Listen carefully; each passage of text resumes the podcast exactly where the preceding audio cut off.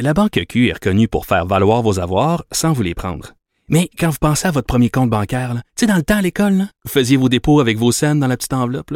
Hmm, C'était bien beau. Mais avec le temps, ce vieux compte-là vous a coûté des milliers de dollars en frais, puis vous ne faites pas une scène d'intérêt. Avec la Banque Q, vous obtenez des intérêts élevés et aucun frais sur vos services bancaires courants. Autrement dit, ça fait pas mal plus de scènes dans votre enveloppe, ça. Banque Q, faites valoir vos avoirs. Visitez banqueq.ca pour en savoir plus. Écrivaine, Blogueuse. scénariste et animatrice. Geneviève Peterson. La Wonder Woman de Cube Radio. Non, non, non, c'est pas juste la rentrée scolaire, c'est aussi la rentrée littéraire. Et j'ai envie de dire que c'est peut-être le temps préféré des gens euh, qui tripent sur les livres, qui tripent sur la lecture et peut-être euh, des libraires aussi, mais en même temps, un cauchemar pour certains. Je sais pas si c'est le cas euh, de David Quentin, notre chroniqueur littéraire préféré qui officie chez Coop Zone. Mais en tout cas, il va nous parler de la rentrée littéraire, de sa rentrée littéraire, parce que je le disais en début d'émission, euh, il y a 524 romans euh, qui vont paraître pour la rentrée littéraire 2019 en France. C'est énorme. Bonjour, David Quentin. Bonjour Geneviève. Écoute, euh, cauchemar ou wet dream, la rentrée littéraire pour un libraire? Ben, c'est le c'est le plaisir total, c'est la fébrilité. Euh, on a déjà lu, moi j'ai déjà lu des livres qui vont paraître dans les prochaines semaines, prochains mois, parce qu'on reçoit des livres de Paris euh, et au Québec aussi. Euh, il faut dire par contre que d'entrée de jeu, c'est la plus petite rentrée française en 20 ans. Hein. Il y a eu une baisse. Moi, ça m'impressionne quand même. Ouais. Non, mais c'est il y a une baisse au niveau des publications, au niveau des ventes aussi, et même si on valorise constamment la lecture, le livre en tant qu'objet, hein, c'est une réalité. Et, en France et au Québec aussi, tout le monde ben, essaie de, de tirer son épingle du jeu avec en publiant les bons livres, pas nécessairement les auteurs vedettes, faire des découvertes aussi parce que les gens veulent euh, découvrir. Euh, ils sont toujours à l'affût. Euh, quel est le livre qui est. C'est la saison des prix aussi. Hein, c'est super important. À l'automne, euh, les prix littéraires en France, prix Goncourt, prix Médicis, et ça, c'est synonyme de vente, c'est très important là. Mais en même temps, en même temps, David, j'ai l'impression que quand on est à son premier livre, quand on est un jeune auteur, sortir à l'automne, c'est peut-être pas une si bonne chose justement parce qu'on sera perdu au travers des, des valeurs sûres. Ben, je suis plus ou moins d'accord avec toi parce que Moi, j'aime ça. Euh, je crois, parce que je pense que aussi euh, il y a des valeurs sûres. Oui, il y a des gros noms. Je vais t'en nommer tantôt, autant en France qu'au Québec, mais si tu regardes dans les médias, les médias sont vraiment euh, à l'affût des nouveaux noms. C'est quoi le, le jeune ou la jeune autrice qui va arriver, qui va surprendre tout le monde, qui va choquer, qui va provoquer. on cherche un Édouard Louis, on cherche un, un, Kevin Lambert, on cherche comme la nouvelle sensation. Là. Exactement. Ça, c'est moi, j'aurai des noms tantôt. Chacun y va un peu de ses, euh, ses prédictions. Moi, j'aime parler évidemment de livres que j'ai lus et non des livres qui, qui surfent sur la hype. Donc, euh, je vais te parler de livres que j'ai lus. Mais euh, je ne sais pas par où tu voulais qu'on commence, si tu veux que je te nomme un peu. Moi, peut-être pour commencer, il faut dire aussi que c'est une rentrée hein, sous le signe des femmes. Hein. Les femmes vont être très présentes. Euh, les femmes euh, qui prennent la parole, qui dénoncent. On est dans l'après-MeToo euh, et aussi le livre événement, sans aucun doute, c'est les testaments de Margaret Atwood. Ça sort en français le 10 octobre, mais d'abord en version originale anglaise le 10 septembre.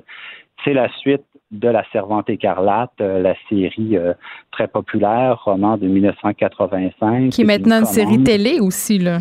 Oui, absolument, absolument, très populaire. Donc, euh, c'est une commande qu'on a fait à Margaret Atwood et euh, déjà, elle est en liste pour le Man Booker Prize, qui est une des plus grosses récompenses littéraires au niveau mondial. Donc, euh, c'est un livre qui va faire beaucoup parler et c'est un livre qui montre aussi l'influence de la série hein, sur le dans le milieu même de, sur le milieu du livre en soi. Là. Donc, c'est intéressant de voir comment la littérature et les séries s'influencent, créent une demande et donc c'est oui, ben oui, c'est drôle que tu dis ça, David, parce qu'évidemment, euh, La Servante écarlate, c'est une dystopie euh, qui nous place un peu dans le futur. C'est très, très populaire, mais euh, quand tu parles des séries qui nourrissent les livres et vice-versa, on peut pas mettre de côté la saga de Game of Thrones. on sait quand même que l'auteur est sorti publiquement pour dire que peut-être qu'il réécrirait un livre qui différait de la fin. Donc vraiment, ce sont des univers qui se nourrissent, mais qui parfois s'entrechoquent. Et là, je sais pas, peut-être, je, je sais pas si c'est dans le secret des dieux,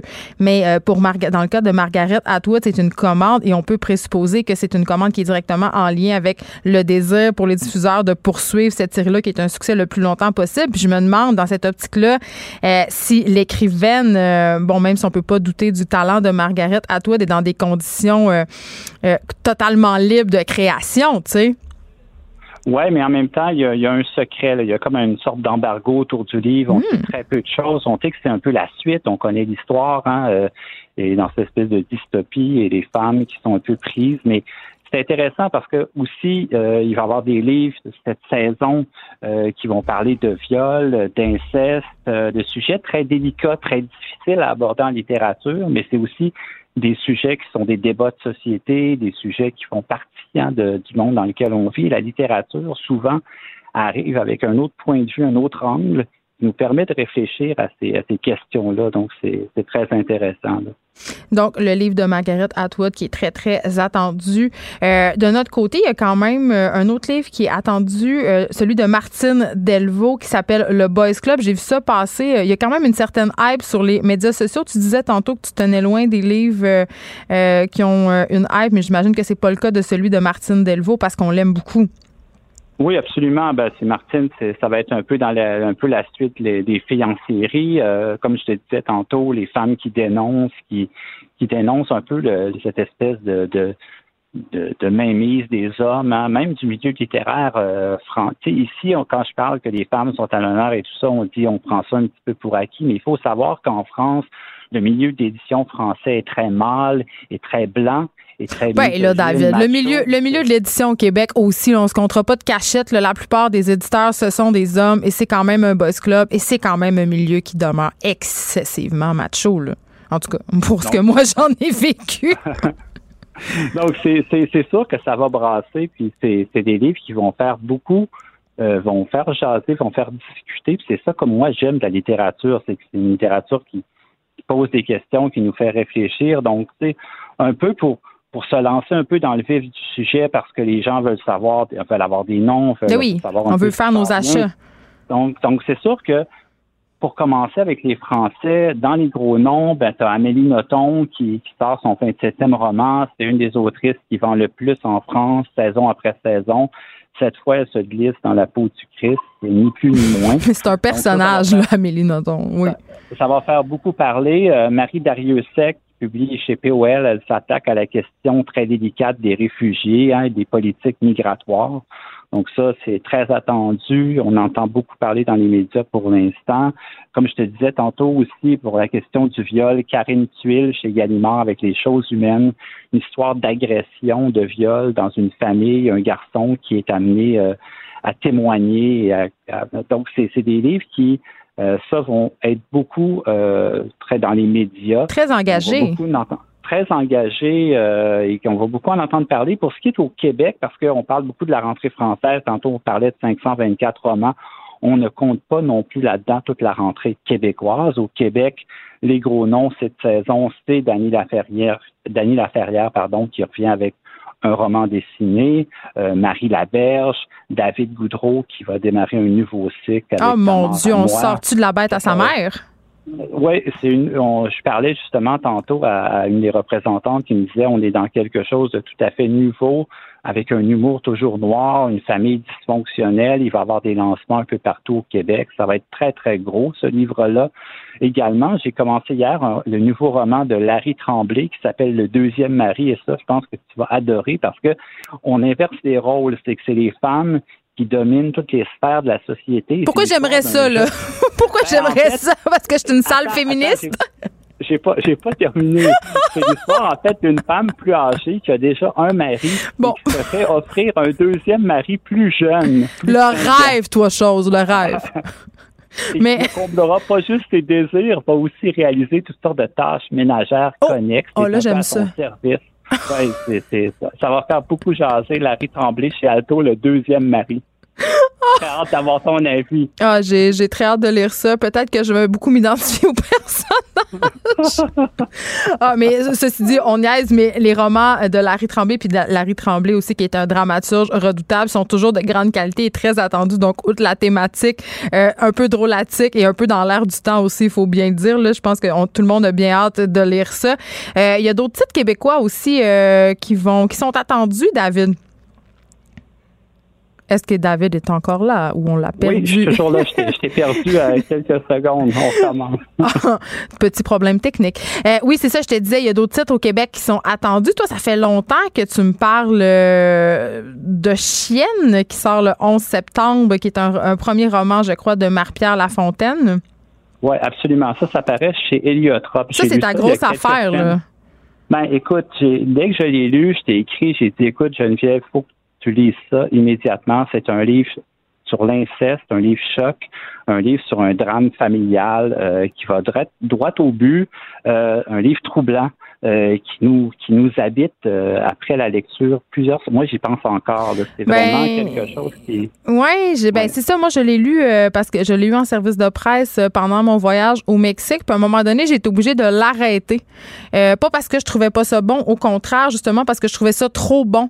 Puis c'était pas comme un bon moment pour moi parce que c'est un livre tu l'as dit qui est très c'est rare que je vais dire ça là, mais c'est un livre qui m'a dérangé euh, dérangé dans le bon sens, là, pas dans le mauvais sens, mais je pense que ça va faire beaucoup jaser. C'est très, très, très bien écrit.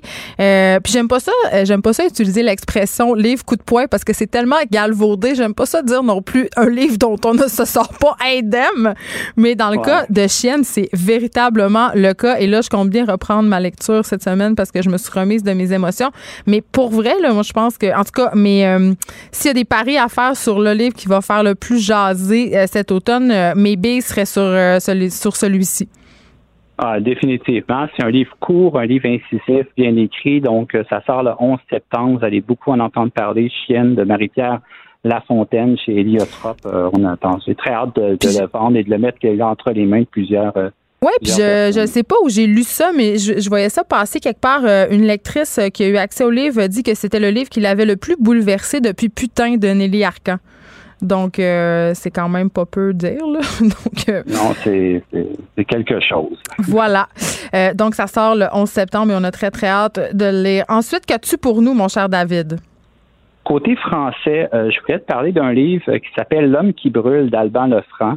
Euh, c'est un livre, c'est un auteur qui publie depuis le milieu des années 2000, mais ce livre-là, ça parle beaucoup de l'homme contemporain en France, tout ce qui se passe euh, avec l'esprit de contestation sociale, les gilets jaunes, la sexualité, la fin du monde imminente. Il a réussi à faire quelque chose d'hyper personnel avec un humour grinçant, euh, très littéraire, mais en même temps très polémique, qui risque de choquer, euh, brasser un petit peu la cage.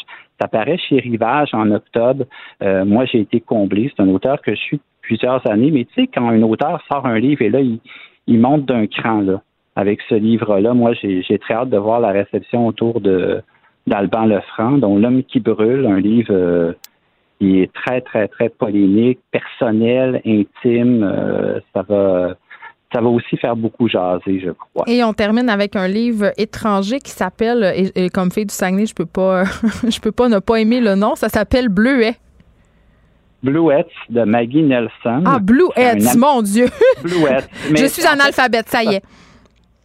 Mais en fait, c'est, je veux, je veux, un peu te surprendre, euh, Geneviève, parce qu'en fin de semaine, il y a une musicienne et une autrice, Blandine Riquel, qui a écrit sur les réseaux sociaux, et je la cite. Il n'y a pas mille auteurs capables de décrire trois orifices comblés par une grosse queue veinée, puis citer Emerson ou Pascal sans sembler changer de registre. Donc, c'est un peu ça. La barre est haute quand même. c'est, c'est, écoute, c'est un livre, c'est un livre vraiment particulier. C'est un livre sur une variation autour de la couleur bleue, mais elle parle dans ce livre-là sous forme de fragments de sexualité, de désir féminin, de solitude, d'angoisse, de remise en question créatrice. C'est vraiment un grand livre Et euh, c'est elle, c'est une sorte de rockstar aux États-Unis. Elle a publié beaucoup de livres, donc Les Argonautes, qui est sorti chez Triptyque, que je vous recommande aussi.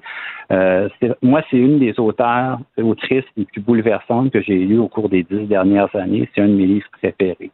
Euh, donc, ni plus ni point. En terminant, David Quentin, je peux pas m'empêcher de te poser la question qui tue, puis peut-être que tu n'as pas de réponse pour nous, mais est-ce que la rentrée littéraire française cannibalise en quelque sorte notre rentrée littéraire québécoise? Je te dirais que non, parce que elle est complémentaire. Puis une chose aussi qu'on n'a pas dit encore, c'est le prix du livre français est quand même de plus en plus élevé. Oui, c'est hein. cher. Roman français, c'est 36 dollars avec les taxes, des fois 40, mm. des fois presque 50 dollars. Donc, je te dirais que les gens, des fois, se gardent une petite gêne, se disent, ben, je vais peut-être aller plus côté québécois, encourager un éditeur, bon, payer peut-être un petit peu moins cher, mais aussi encourager un éditeur québécois, un auteur québécois. Donc, je pense que ça se complémente. Comme il y a des gens qui ne lisent pas, qui veulent pas lire du québécois, qui ont leurs auteurs français, leurs auteurs populaires, mais je te dirais que les deux communiquent et se, se complètent bien. complètent bien vraiment. Ben écoute, je vais te souhaiter une excellente rentrée littéraire, David Quentin. De notre côté, on va se retrouver euh, la semaine prochaine. C'est déjà tout pour nous. Merci d'avoir été là. Il y a Mario Dumont qui suit dans quelques instants. De notre côté, on se retrouve demain de 1 à 3.